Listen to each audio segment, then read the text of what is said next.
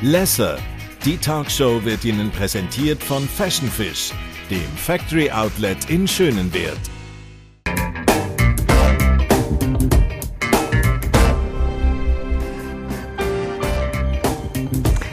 Lesser, die Talkshow. Schön, sind ihr mit dabei. Heute mit der Anna Meyer, die bereits als 19-Jährige ihre Medienkarriere lanciert hat und sich in den letzten Jahren als Moderatorin und Journalistin im TV und also Bereich einen grossen Namen gemacht hat.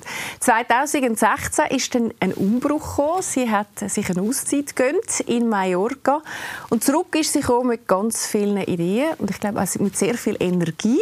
Unter anderem ist ein Online-Magazin entstanden. Sie hat in den letzten Monaten Aber auch zurückgefunden zum Malen.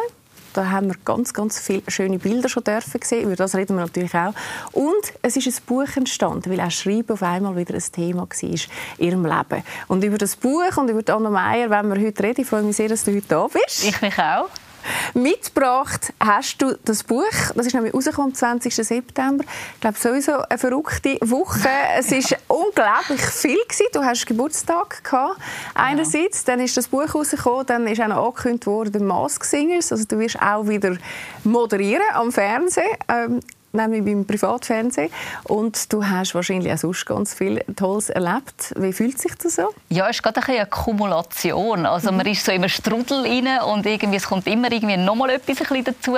Aber es ist auch ein typisch für mein Leben. Also ich habe immer wieder Phasen gehabt, wo eigentlich wie alles gleichzeitig sich wieder verändert hat. Von dem her ist es nicht ganz neu für mich. Mhm. Also du kennst das schon? Ich kenne das schon und ich kann eigentlich auch recht gut damit umgehen. Ja. Ja. ja. Ich habe dich gebeten, ein Bild mitzunehmen, ein Bild, das eben sehr emotional für dich ist. Und es ist das Bild, das wir jetzt glaube ich, vorher schon gesehen haben, du mit deinem Buch.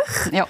Hey, ähm, wie fühlt sich das an, so sein eigenes Buch, ein Buch, das man immer mal davon geträumt hat, in den Händen zu haben? Ganz speziell. Ähm ich habe es eigentlich fast ein bisschen erlebt wie eine Schwangerschaft, das Schreiben mhm. von dem Buch und äh, ergo auch wie eine Geburt, wo ich das Buch das erste Mal in der Hand hatte. Also ich bin wirklich emotional geworden, vor allem weil das ein, ein Traum ist, den ich seit über 30 Jahren habe, mein eigenes Buch zu schreiben und ich habe es einfach nie gemacht.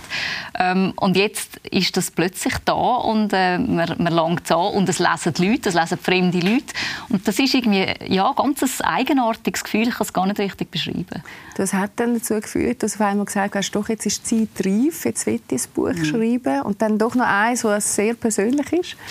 Ähm, es hat mit der Umbruchphase zu tun, die du vorher ähm, angekündigt hast. Ich hatte 2016 einen Bandscheibenvorfall, gehabt, bin länger mhm. ausgefallen und ähm, es hat eine entscheidende Szene gegeben im Spital nach der Operation, wo ich ähm, mit meinem Arzt geredet habe und der hat mir gesagt, schauen Sie, Frau Meier, Sie sind jetzt nicht ähm, sie haben nicht zweimal einen Schuss vor den Bug bekommen. Mhm. Sie sind zweimal angeschossen worden. Ich hatte zwei Operationen innerhalb von einer Woche an der Bandscheibe. Und das ist, das ist wirklich innen, also am Hals, am Hals, wirklich, da, wo alle Nerven durchlaufen und ja. doch eine Gefahr ist, dass man sonst etwas verletzt. Ja, man muss auch vor der Operation unterschreiben, dass man eigentlich mit allem einverstanden ist und das kann ganz scheps rauskommen. Und das hat einiges bei mir in Gang gesetzt. Und ich habe wirklich äh, das Bedürfnis gehabt, einfach mein Leben mal anzuschauen. Ich bin immer durch das Leben durchgekastet. Äh, man hat sehr häufig über mich geschrieben, ich sei Moderatorin auf der Überholspur. Ich bin ja wirklich mit 19 oder, auf die Autobahn und dann einfach mit 200 quasi ähm, losgefräset. Und ich hatte das Bedürfnis, gehabt, ähm, in der Mitte des Lebens auch wirklich mal eine Kadenz zu machen und mal zu schauen, ähm, ja, ja, wo stehe ich, wo will ich hin. Mhm. Hat die Zeit dazu geführt, dass du eine Ahnung hast, warum du früher immer auf der Überholspur bist oder so unglaublich Gas gegeben hast? Ich habe mir das auch überlegt, mhm. weil ich mag mich erinnern, ich bin mit 21 Nachrichtenmoderatorin geworden und der Markus Gili damals von Tele Zürich hat mir gesagt, ich weiß gar nicht, ob ich dir den Job wirklich geben soll, weil was machst du mal mit 30? Und dazu habe ich einfach so ein bisschen vor mich angegrinset und habe das Schon damals eine unglaublich schöne Frau. ja, da bin ich irgendwie 18, 19. Ah, noch, ah, noch früher? Ja, ja, das ist wirklich sehr jung. Ähm, und habe gedacht, was redet er? Mhm. Ich möchte es doch jetzt. Und ich habe wirklich immer gerade alles verwirklichen. Und ich habe mir die Gedanken gemacht, warum ich so funktioniert habe. Und ich glaube tatsächlich, dass es ist, weil ich mit drei meine Mutter verloren habe, sehr früh. Und eigentlich sehr früh gemerkt habe, dass das Leben einfach endlich ist. Das weiß man zwar, aber wenn man es so erlebt, äh, dass etwas von einem Tag auf den anderen fertig kann sein dann glaube ich, hinterlässt das Spuren. Das ist mir nicht wirklich bewusst gewesen, aber ich habe das Gefühl, dass es einen Einfluss haben. Mhm.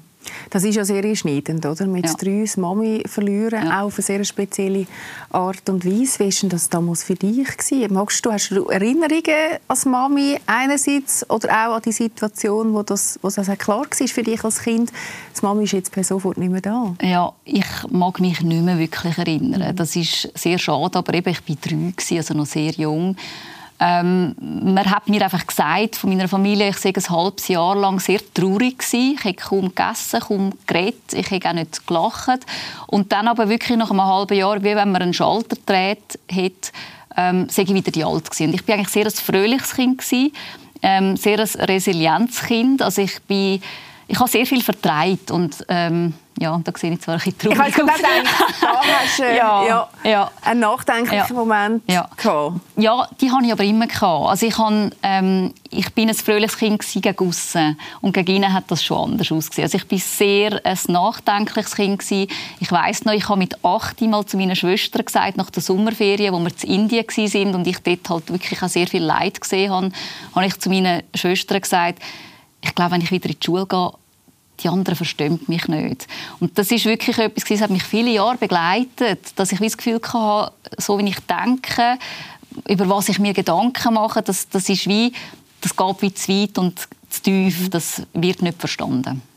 Die Gedanken machen haben auch mit dem Vorfall zu tun gehabt? Oder haben die etwas anderes triggert oder dass du schon viel weiter gewesen bist wie die anderen, dass du dich nicht verstanden gefühlt hast? Oder schon an einem anderen Punkt gestanden bist? Da? Ich glaube einfach, ich bin sehr ein reflektiertes mhm. Kind gewesen, wenn man das schon kann sein in dem Alter. Aber ich weiß, ich habe mir unglaublich viel äh, meine eigenen Gedanken gemacht und ich bin auch sehr gerne allein gewesen, immer schon. Ich habe sehr viel gelesen. Ich habe mich wirklich in so die Bücherwelten äh, ja, reingestürzt. Ich bin da abgetaucht. Ich konnte ich am Wochenende vier Bücher lesen, allein irgendwie auf dem Sofa unter einer Decke und bin unglaublich glücklich dabei gewesen, wenn ich so in eine Fantasiewelt entschwinden das ist auch ein bisschen flüchten, oder? Das ist eine gute ähm, Form von können auch Themen weglassen. Ich denke es tatsächlich, aber ja. es hat mir wahnsinnig geholfen, auch eben über die Momente zu kommen, äh, ja, wo mir meine Mutter auch gefällt hat. Weil mhm. ich bin sehr häufig gefragt worden, ja, wie ist das, ohne Mutter aufzuwachsen? Das muss ja sehr schlimm sein. Sie fehlt sicher. Und ich konnte das gar nicht so beantworten, weil ich auch nichts anderes kennt. Und ähm, ich glaube schon, dass das vielleicht auch ein, ein Ablenken war. Vielleicht nicht unbedingt das Flüchten, aber einfach, ich habe, ich habe mir wie meine eigene Welt angefangen zu zimmern. Mhm.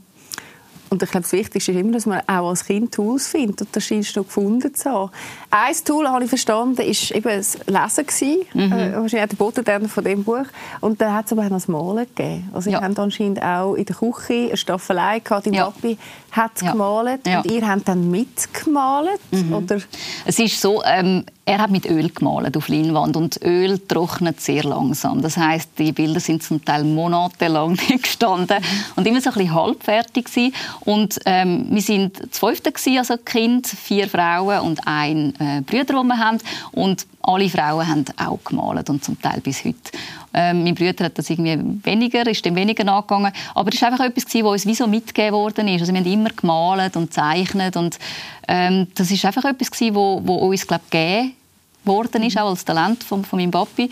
Und Während dem Lockdown, jetzt letztes Jahr, habe ich sehr viel von meinen Eltern geträumt. Ich habe immer wieder von meinen Eltern geträumt. Und hat dann wieso realisiert, mein Papi hat eigentlich das Malen, das er hobbymäßig gemacht hat, nie wirklich verfolgt. Also er hat im Keller 30, 40 Bilder gehabt, wunderschöne Bilder und hat die nie ausgestellt, hat das aber eigentlich gerne machen. Mhm. Ergo hat er auch nie ein Bild verkauft und er hat, er hätte so gern, er hätte so gern seiner Leidenschaft mehr Platz gegeben. Und ich weiß bis heute nicht, warum er es nicht gemacht hat. Und auf eine Art hatte ich plötzlich das Gefühl gehabt, ähm, als ich so viel von ihm geträumt habe, dass ich eigentlich wie seinen Weg fortsetze, wo er wie nicht fertig gegangen ist.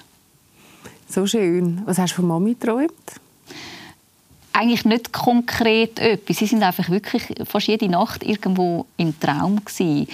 Ähm, aber ich habe auch dort mir überlegt, gibt es etwas, das ich wie weiterführen könnte. Ich habe plötzlich das Gefühl, es ist irgendwie ja, sie stüpfeln ein bisschen ähm, und wollen vielleicht, dass ich etwas weiterführen. Und ähm, ich bin tatsächlich äh, im Kopf zumindest schon am Schreiben von meinem zweiten Buch.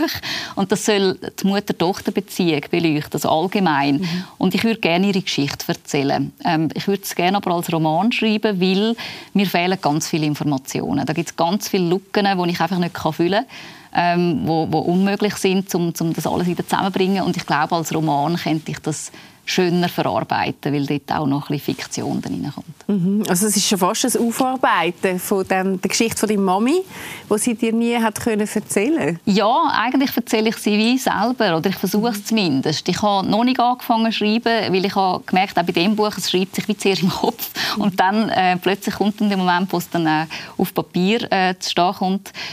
Aber äh, ja, es ist sicher noch mal ein Prozess. Ich habe mich viel mit ihr beschäftigt, aber ich glaube, es ist noch mal ein bewusster Prozess, äh, wo ich gerne würde ähm, eingehen. Du, so Wut gegen deine Mami, hast du die früher können loslassen Weil oft, wenn ich als Mami geht, ist es ja das Verlassenwerden. Mhm. Gefühl auch, und vor allem, wenn die Mami sehr bewusst den Schritt ja selber macht. Mhm. Ähm, sie hat sich das Leben genommen. Mhm. Ähm, die Wut, das ist nie etwas gewesen, was dich sehr beschäftigt hat? Oder hast dich Eben gar nicht. Ähm, das ist ganz spannend. so viele ja, ja haben, oder? Ja. bei jemandem, der dann halt selber entscheidet zu gehen. Ja, ähm, das Verlassen habe ich schon als das empfunden, weil das ist es natürlich auch gewesen, aber ich habe keine Wut empfunden. Vielleicht bin ich einfach auch noch zu klein gewesen, weil man schickt sich ja dann wie so ein bisschen das Schicksal. Ähm, mir hat einmal eine Psychologin gesagt, ja, aber du musst doch Wut verspüren. Lass die raus. Komm, lass die Wut raus. Und ich habe einfach gemerkt, ich, ich, ich schaffe es nicht, weil mhm. ich sehe keinen Grund. Und vielleicht aber auch da, ich habe, glaube von Kind auf, also wirklich von klein auf immer versucht, andere Menschen zu verstehen.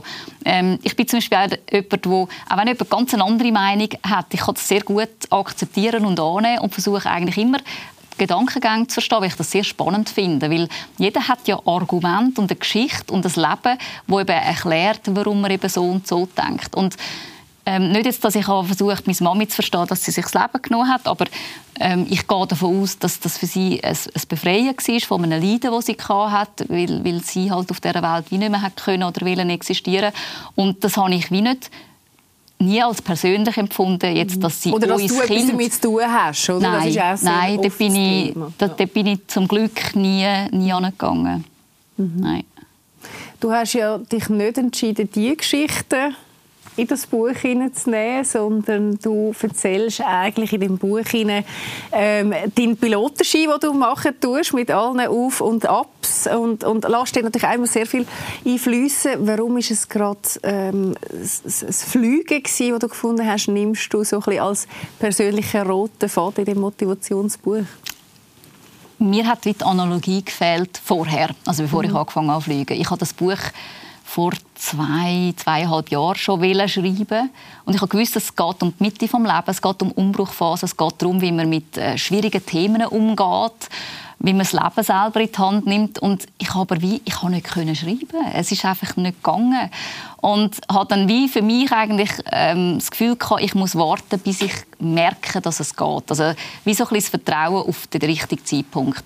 Und dann habe ich angefangen zu fliegen und bin von der ersten Flugstunde heimgekommen und habe ganz begeistert erzählt und dann ist mir wirklich so wie so, so ja, ist mir wie ein Groschen wie sagt man denn Groschen? Aber nein, Groschen. Groschen. Äh, Münze. Schuppen von den Augen. genau.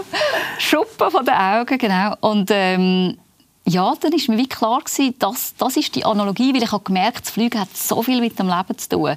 Mhm. Ähm, es gibt ein Beispiel, das gerade in der ersten Flugstunde gefallen ist, nämlich ähm, man kann nicht fliegen ohne Widerstand, also kein Auftrieb ohne Widerstand. Und, und dann habe ich gefunden, hey, wow, das ist es doch genau. Das ist nämlich auch im Leben häufig so. Und ich bin dann heimgekommen und habe wirklich einfach das erste Kapitel geschrieben und jedes Weitere auch. Und ich habe das Buch tatsächlich einfach fertig geschrieben und erst am Schluss dann als Ganzes gelesen. Und ich habe bis zu dem Zeitpunkt immer so ein geschmunzelt, wenn Schriftsteller gesagt haben oder Autoren, ja, es schreibt einfach bei mir. Ich weiß manchmal selber nicht, wo die Geschichte angeht. Dann habe ich mir gedacht, ja, ja, sicher, man muss da ganz strukturiert vorgehen. Und es ist aber bei mir genauso passiert. Und das habe ich einfach so einen schönen Prozess gefunden, dass du wirklich dich kannst hingeben und, und es fließt. Und es ist wirklich so im Fluss entstanden. Und ich glaube, das sind die schönsten Momente im Leben, wenn etwas einfach so ohne Widerstand entsteht. Jetzt ist es ja kein Ratgeber, sondern du sagst, es ist ein Motivationsbuch, ja. ähm, wo man sehr vieles auch spürt von dir. Also gerade was deine Haltung ist, ähm, ein Stück weit, ähm, was es mit deiner Positivität oder dem Optimismus zu tun hat oder woher die Gedanken äh, kommen. Wieso ist dir das so wichtig, dass es diese Komponenten drin hat? Welche Komponenten? Die Motivation. Also dir können ah, ja. bewusst etwas können mitzugeben ja. von dem, was du über all die Umbrüche mhm. mitgenommen hast ähm, weil mir das wirklich gefehlt hat in den letzten Jahren. Ähm, als ich in dieser Phase war, habe ich mir extrem viele Fragen gestellt selber mhm. und die Antworten zum Teil wie auch nicht gefunden. Und ich hätte gerne mehr Austausch mit Leuten, die genau im gleichen Prozess rein, äh, wären. Weil ich habe gemerkt, es war sehr eine anstrengende Zeit. Gewesen. Es hat viel Energie gebraucht. Ich finde, es braucht auch Mut, um sich mit sich selber so auseinanderzusetzen. Sehr. Sehr viel Ehrlichkeit sich selber gegenüber. Man kann nicht schön reden, sondern man muss einfach mal die Fakten anschauen und und ja, was man eigentlich für Möglichkeiten hat und warum man aber trotzdem irgendwie einfach sein Leben zum Teil so abspult. Oder? Manchmal habe ich das Gefühl, wir sind so in einem Hamsterrad rein und merken gar nicht, dass das Leben auch noch passiert gleichzeitig. Mhm. Und ich habe ganz bewusst mir die Auszeit genommen und wähle mich mir stellen und auch eben, warum ich so funktioniere, warum ich das Schnelle habe in meinem Leben, warum ich alles sofort verwirklichen warum ich alles will mitnehmen im Leben, warum ich so eine Neugier habe und ich hätte gerne Austausch und das Buch ist für mich eigentlich wie der Austausch, der mir gefällt hat, den ich wie anderen mitgeben will, die vielleicht in einer ähnlichen Phase sind, weil ich kenne wahnsinnig viele Leute, die genau in diesem Prozess jetzt stecken und habe darum nach jedem Kapitel zu dem Thema vom Kapitel auch Fragen gestellt, die man das Buch kann beantworten kann. Mhm. Das finde ich sehr, sehr schön. Ja. Man darf etwas damit machen, wenn ja, man, man soll, man soll. Das wäre eigentlich das Ziel, dass es ein Notizbuch ist. Ähm, weil ich habe gemerkt, wenn man etwas abschreibt, ist mir mhm. selber so gegangen, wird es einem noch mal ganz anders bewusst, also, ähm, als wenn man nur darüber nachstudiert. Mhm. Du hast vorher die Frage noch geschnitten und hast ja schon gesagt, was es etwa war, das Tempo, das du angesprochen ja. hast, äh, will alles machen. Mhm. Hast du eine Antwort darauf gefunden? Das Gefühl habe, du müsstest alles machen. Das war ja ein Stück ja. weit deine Karriere, gewesen, auch ja. von 20 dann mhm. bis 2016, mhm. wo du dich bewusst rausgenommen mhm. hast. Ich glaube, es sind verschiedene Aspekte. Ich glaube einerseits, dass ich einfach mir wirklich bewusst bin, dass das Leben nicht ewig dauert. Ich glaube wirklich, je älter man wird, desto mehr wird einem bewusst, dass es ein Wimpernschlag ist, wo wir da sind. Und äh, plötzlich ist alles fertig. Und ich glaube wirklich, dass man wie das Beste versucht, aus dem Leben zu machen. Ich glaube aber auch, dass ich tatsächlich einfach sehr ein neugieriger Mensch bin und mhm. wie, ich bin wie ein Schwamm, ich will alles aufsaugen. Was ich aber auch noch den Eindruck habe, ist, ähm, ich habe gemerkt, auch mit meinem ersten Kind, dass es ein schönes Gefühl ist, wenn ich gebraucht werde. Und beim Arbeiten, wenn du deinen Job erledigst und erfüllst, dann wirst du ja auch wie gebraucht, oder das Puzzleteil für das große Ganze wird gebraucht. Und ich glaube, es hat auch noch Komponenten mitgespielt. Mhm. Ist ein Stück weit Sinnhaftigkeit, oder? Ja. Was einem auch ja. tut. Ja. Ähm, jetzt bist du früh Mami geworden, das erste Mal mit, ja. also finde ich früh, mit 24 und dann ja. hast du dann nochmal zehn Jahre später dann ein zweites Mädchen gehabt. Mhm. Ähm, die unterschiedlichen Phasen vom mhm. Mami sein. Oder das eine ist ja wirklich das erste Mal Mami sein in der Zeit, wo du wirklich auf der Überholspur bist. Und dann wahrscheinlich, könnte ich mir vorstellen, These ein bisschen bewusster ähm, Mitte 30. Hat ja. das auch etwas mit dir gemacht? sind komplett verschiedene Herangehensweisen, sage ich jetzt einmal. Also ich als Mutter bin sicher anders. Ich bin mit 24 mhm. ähm, einfach sehr ähm, unbeschwert gewesen, ähm, das Kind war einfach dabei. Gewesen. Also ich habe meine älteste Tochter überall hin mitgenommen. Ich habe so das Gefühl, ja, äh, ich bin ja schon da gewesen, mein Leben hat es schon gegeben, es ist jetzt einfach plus eins. Und äh, durch das sind wir aber ganz speziell miteinander verbunden bis heute. Also wir haben ganz, äh, ja, fast schon eine symbiotische Beziehung. Ähm, weil wir halt viel auch allein, Zweite, ähm, durchs, durchs Leben gegangen sind und sie wirklich überall dabei war. Ähm, was mir auch auffällt, ist bei den kleineren beiden, dass sie wie mehr auf Kinder fixiert sind. Also die spielen dann mehr miteinander. Oder wenn wir irgendwo hingehen, dann sie andere Kinder suchen. Und meine Älteste war eigentlich sehr häufig auf Erwachsene fixiert. Gewesen. Und das ist wirklich einer der grossen Unterschiede, die ich gemerkt habe. Mhm. Und für dich als Mami äh, gibt es so einen Reifeprozess, so unabhängig, dass ja. du sie immer mitgenommen hast? Weißt, dass du ja, auf jeden Fall. Also ich denke, mit 24 oder Mitte 30, mhm. da, ist viel gegangen. Ähm, ich glaube tatsächlich, so das Unbeschwerte Werte, die man in sehr jungen Jahren hat, habe ich wahrscheinlich ein weniger gehabt. Mitte 30, also man ist bewusster, auch vorsichtiger, man sieht mehr Gefahren. Ähm, allerdings muss ich sagen, ich glaube, ich bin mir treu geblieben, was Muttersein an und für sich anbelangt. Ich habe vielleicht, weil ich es nicht hatte, mir geschworen oder auch mir gesagt, dass es einfach sehr wichtig ist, dass meine Kinder Selbstbewusstsein mitbekommen, dass sie sich gut finden, dass ihnen das auch gesagt wird. Und mhm. also es geht, vergeht wirklich keinen Tag, wo ich ihnen nicht sage, ich liebe dich wirklich über alles und ich finde es so super, so wie du bist. Schön. Und ja, aber wirklich, ich sage es von Herzen. Und das ist einfach etwas, was mir wichtig ist, weil ich finde, Selbstliebe, mhm. das ist einfach, glaube ich, das Wichtigste und der Schlüssel zu ganz vielem, dass man mhm. wirklich mit sich selber zufrieden ist und, und das Leben kann leben, das man auch verdient hat. Mhm. Hat man dir das gesagt als Kind? Nein. Nein, ich habe das, äh, mir hat wirklich da auch der Mutterpart gefehlt. Ich muss aber auch noch sagen, mein Vater hat fünf Kinder allein großgezogen ihm hat wahrscheinlich einfach auch Zeit gefehlt. Also es ist nicht so, dass er uns nicht gerne hat, aber ähm, es ist eine andere Zeit gewesen. Damals hat es kein Homeoffice gegeben, er hat aber Homeoffice gemacht. Also er hat wirklich dann nach dem Tod von meiner Mutter äh, die geschafft. Ich, ich, bin, ich habe noch Windeln getragen. Also es ist wirklich eine Ausnahmesituation für ihn gewesen. Ich kann mir das kaum vorstellen, wie das muss gewesen sein. Auch als Malei in einer Zeit, wo es wirklich einfach, das ist, das ist damals nicht modern gewesen. Das hat es einfach nicht gegeben und wenig Unterstützung. Und von dem her, ich glaube, äh, er ist wie am Struggle oder wirklich am Kämpfen gewesen, dass er uns fünf Kinder einigermaßen gut durch, durch die Jugend durchbringt. Mhm. Und ihr ja wahrscheinlich auch am Struggeln, oder? In dieser ganzen fünf Kinder und dann ja, ist, allein. Obwohl ich muss sagen, weil wir halt so viel waren, also ich habe das immer sehr schön gefunden. Das ist auch der Grund, warum ich auch selber Familie wählen ähm, Bei uns war es immer laut, gewesen. es ist es ist auch lustig. Gewesen. Wir waren eine wilde Familie, gewesen, äh, eine abenteuerreiche. Also, wir haben sicher nicht irgendwie nach Strukturen gelebt und das hat uns aber sehr ähm, zu, zu starken Charakteren geformt. Ich glaube, unsere Geschichte hat uns auch zu dem am Schluss gemacht und ich habe sehr früh äh, mit elf Jahren eben gewusst, ich wollte mal ein Buch schreiben. Mit zwölf Jahren habe ich gesagt, ich gehe zum Radio arbeiten. Und ich habe dann sehr zielstrebig auch die Ziele verfolgt und habe nie Hilfe gehabt. Also ich habe nie einen Papi gehabt, wo, wo irgendwie ja, Türen aufgemacht mhm. hat, oder? Und äh, das ist für mich entscheidend gewesen, wie ich auch mein Leben natürlich dann gelebt habe. Mhm. Was hast du für eine Beziehung zum Papi gehabt bis zum Schluss? Ähm, die Ängste von uns Geschwistern, weil ich halt einfach wirklich nur ihn hatte und ich habe als Kind sehr häufig ja, ein bisschen Angst davor und Respekt, weil er ist recht viel älter war. Er war eher ein älterer Papi. Ähm, dass, dass ich ihn auch noch verlieren und dass ich dann weise bin. Das ist für mich eigentlich so sehr ein, ein prägender, dominierender Gedanke. Ähm, er ist ähm, 1931 geboren. Äh, wir haben jetzt nicht die ganz enge Beziehung gehabt. Er hat natürlich sehr viel erlebt, jetzt rein vom, vom, vom Jahrgang her ähm, auch eine schwierige Kindheit gehabt und er hat jetzt nicht so Wärme können zeigen. Also von dem her sind wir nicht jetzt ähm, sehr körperlich nahe gewesen, aber ähm, geistig schon sehr verbunden. Mhm.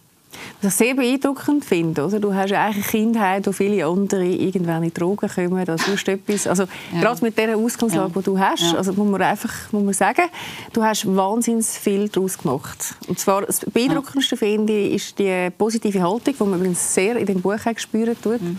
Dein Ansatz, immer wieder das Gute zu sehen und auch zu verstehen, das Weid zu suchen und etwas, ähm, ja, etwas sehr Vergebendes, finde ich auch.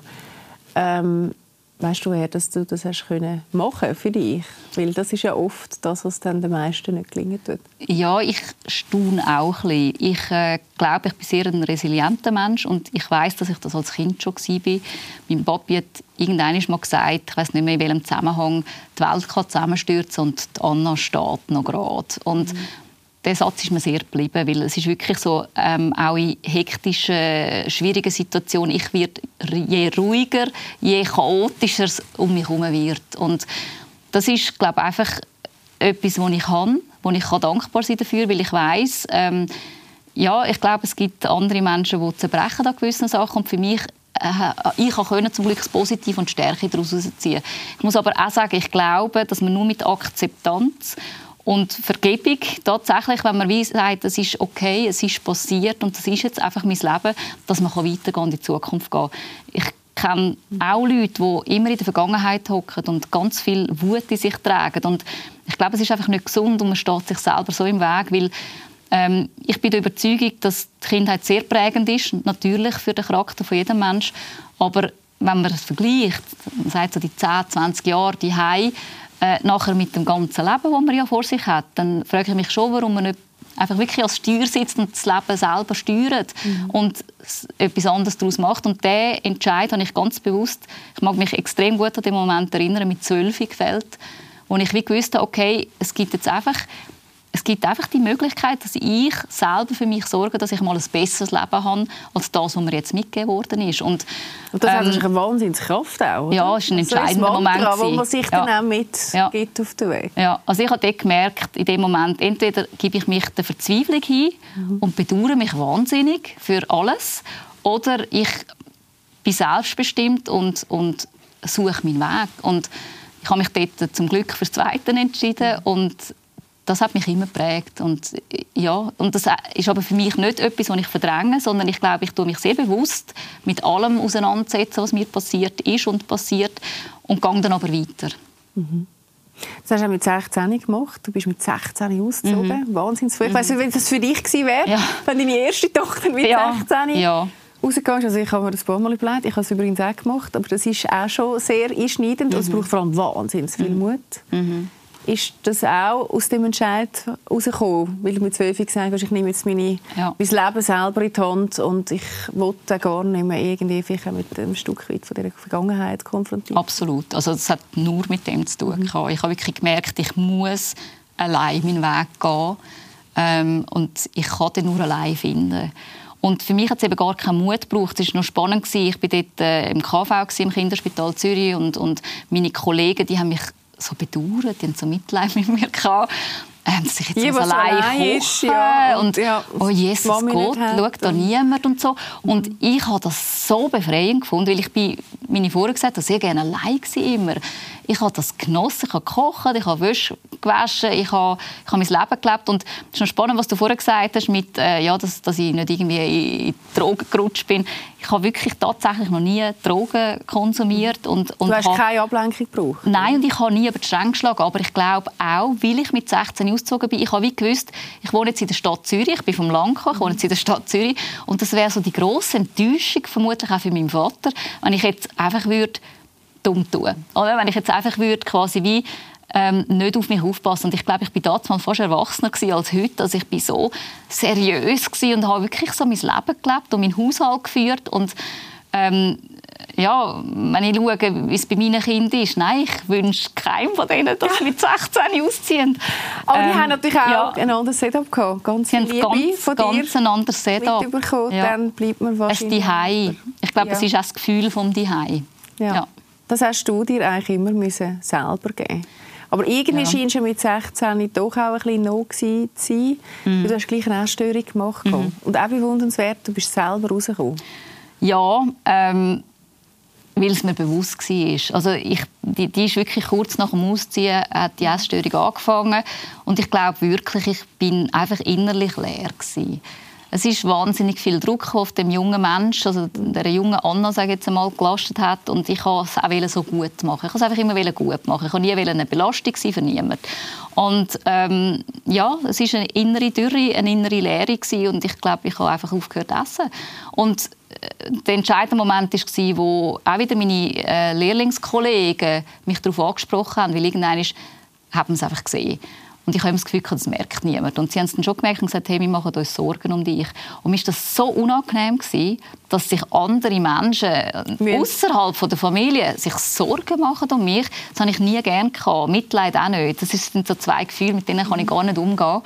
Und das ist für mich wirklich der, der Trigger gewesen, um zu sagen, oh, nein, nein, jetzt muss, ich, jetzt muss ich wirklich schauen. Und es war schon ein Weg gewesen. Also, weißt, so einfach, wie es jetzt tönt, ist es nicht gewesen. Weil es ähm, ist ja ganz, ganz viele ja. Frauen schaffen das nie. Es hört ja. nie auf, oder? Ich, ja, ich glaube, es ist eine Sucht. Ähm, es ist ein Suchtverhalten wie jede Sucht, wo du ähm, vermutlich das Leben lang in dir trägst. Ich glaube, weißt, wenn jemand raucht und aufhört, oder, ja. sagen ja viele, ja, die Lust ist immer noch da, aber ich tue es bewusst machen. Ähm, bei mir ist es tatsächlich nicht mehr wirklich ein Thema, aber vielleicht würde es irgendwann plötzlich wieder eins werden, wenn irgend ich auf eine Art triggert wird durch irgendein Thema. Ich kann es nicht sagen. Es ist kein Thema mehr momentan, aber damals mal schon ein langer und mühsamer Weg zurück sein, weil wenn man sich so bewusst entscheidet, wie ähm, im Essen kein Genuss zu sehen, sondern wirklich Nahrungsaufnahme, ähm, dann kostet es einiges, um wieder Normalität ja, und vor allem, also das Krasse, was ich finde, ist, das ist der Kampf mit dir selber. Du bist mhm. im Kampf mit mhm. deinem Körper, wo mhm. dein Haus ist, wo du drin mhm. wohnst. Das macht ja schon auch unglaublich viel, oder? Mhm. Also das, was man eigentlich so für die Selbstliebe braucht, ja. auch, dass man den Körper ja. hat, als, ja. als das, oder? Man sagt, ich kann mir auch selber ge gern oder Liebe geben das fällt ja wie weg. Da muss ja dann etwas passiert sein, dass das mhm. dann hast können. Mhm. Ja, das ist ja, das ist tatsächlich ein Punkt. Also ich glaube, schlussendlich sind wir wieder bei der Selbstliebe, oder? Wenn man sich selber nicht gerne hat, wieso soll jemand anderes dem gerne haben? Mhm. Und ich glaube schon, dass ich sehr stark in meinem Leben, vor allem auch in jungen Jahren, eben das Zuhause gesucht habe. Ähm, wo ich mir jetzt aber auch selber kreiert habe. Ich habe es jetzt äh, mit meiner Familie und das ist für mich unglaublich wichtig. Also da kann jeder Job von der Welt kommen Familie geht für mich immer vor. Das ist einfach für mein, meine Säule, mein Anker. Das ist einfach unglaublich wichtig. Also wenn das wie nicht funktioniert, dann merke ich, funktioniere ich es nicht. Also das ist ganz, ganz elementar wichtig, damit ich überhaupt kann so viel leisten kann, wie ich, wie ich eben auch leiste beruflich. Mhm. Du, wir haben noch ein paar Fragen. Die Zeit rast gerade schon wieder. Also man spürt sehr viel. Jetzt haben wir einen Bogen zum Buch machen. Mal schauen, ob es da innen auch ein paar Fragen für das Buch hat. Darf ich einfach ähm, einen nehmen? Ja, du nimmst, darfst mal zwei nehmen. Zwei? Genau. Gut. Also, hat es einen Einfluss nein, mit den Farben? Positiv, negativ? Nein, überhaupt nicht. Ähm, so, soll ich aufmachen und sehr lesen? Sehr gerne. Aber man spürt sehr, oder? Das ist, äh, ist viel Persönlichkeitsreife drin im Buch. Und dem, was du jetzt gerade sagst, sind sie Wunder, was da für ja. Ist. Ja, auch zu einem Buch. Welches Buch hat dich zuletzt bewegt? Ich habe jetzt gerade die ähm, äh, Bücher gelesen von der Lucinda Riley, ähm, die sieben Schwestern. Ähm, sie ist gestorben kurz nachdem sie das letzte Buch veröffentlicht hat, beziehungsweise ähm, es gibt noch einen letzten Teil, wo jetzt ihr Sohn weiterschreibt und sie hat einfach eine Gabe, ähm, die Traumwelten zu kreieren und ähm, einem wirklich in ferne Länder mitzunehmen, in andere Kulturen und man hat das Gefühl, man sitzt dort mit drin, man schmeckt ähm, die Umgebung und alles und äh, das ist einfach so ein Talent, wie sie geschrieben hat und ähm, ja, leider ist sie verstorben. Mhm. Wir nehmen noch mal eine.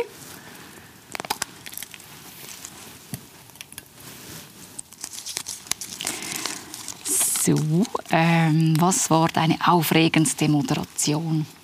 Oh, wow. was war meine aufregendste Moderation? Es ist vielleicht ein Moment, wo jetzt nicht wirklich eine Moderation war, sondern eher ein Interview.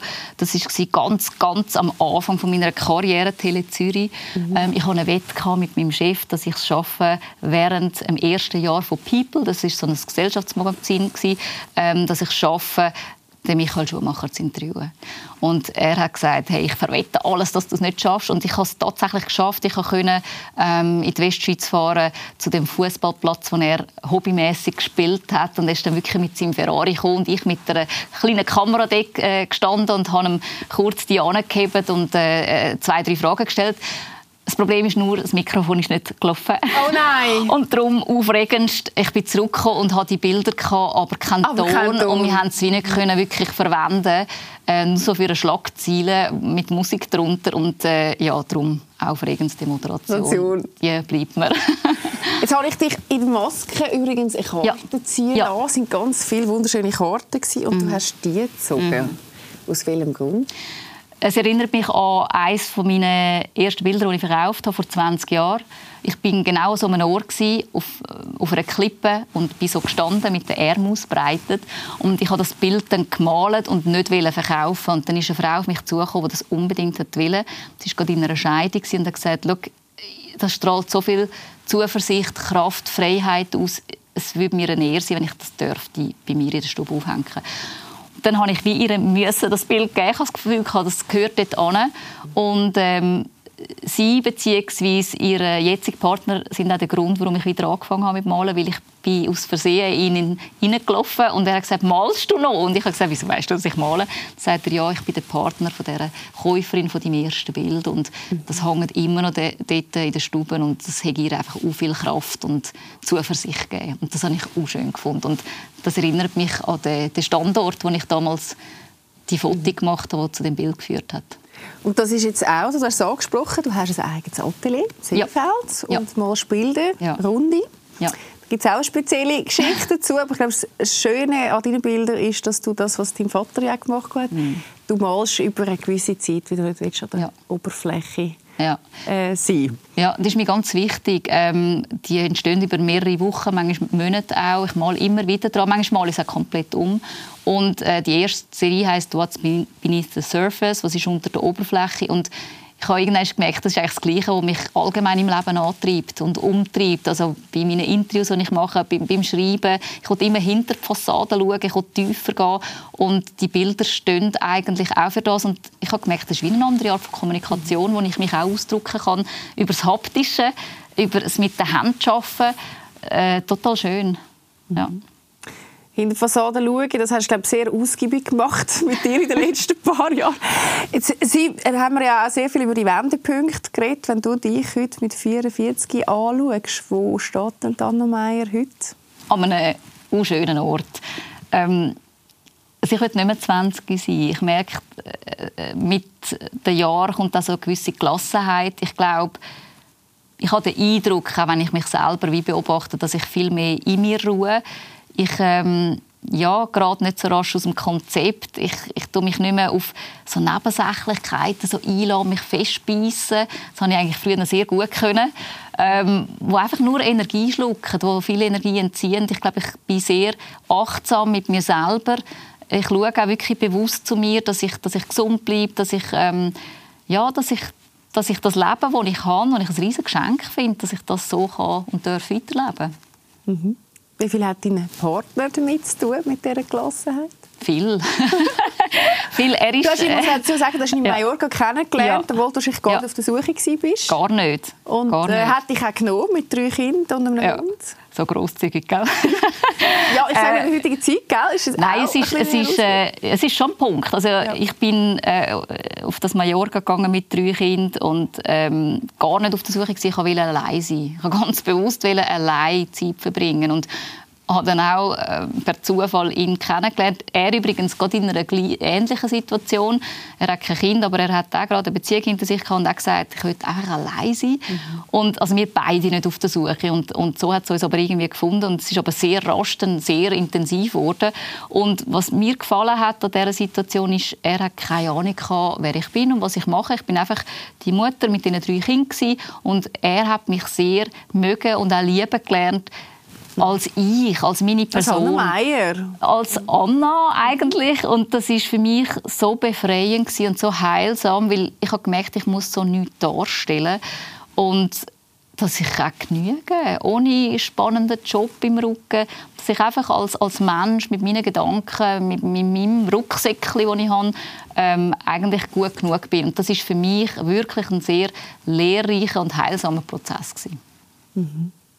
Also man spürt unglaublich, wo du im Leben stehst und dass da ganz, ganz ähm, äh, viel auch schon Reflexion drin ist und, und auch viel Weisheit, finde ich, mit 44. Danke, danke Und all das gibt es in dem Buch. Übrigens zwei dürfen wir verlosen. Wenn ich heute mitmache, sehen wir jetzt bei uns eingeblendet und ich weiß, du wirst es auch nachher noch schnell unterschreiben. Ja. Für all die, die sie jetzt ähm, noch nicht gelesen haben oder noch nicht die haben, wieso sollen wir es lesen? Man soll es lesen, wenn man Lust hat, sich mit dem Leben und sich auseinanderzusetzen. Und ein bisschen Zeit investieren. Es ist ein bisschen Arbeit, das Buch. Es ist ein bisschen Arbeit? ja. ja, ich will es machen. Mich hat es sehr angesprochen. Danke viel, viel mal, du da. Alles Gute. Ich freue mich Danke. auf das zweite Buch. Ich glaube, auch das wird etwas ganz Schönes und wird noch mal sehr viel von dir wahrscheinlich auch zeigen. Weil übrigens auch das, finde ich, schon sehr viel von der Anna zeigen tut. Also Toi, toi, toi, auch mit Dankeschön. dem Buch und allem, was er kommt. Ja, und uns gibt es auch wieder am nächsten Montag dann mit einer anderen Geschichte und einem anderen Leben und einer anderen Person. Ich würde mich freuen, wenn du wieder immer schaust. Bis dahin, habt dir Sorge, bleib gesund. Tschüss zusammen.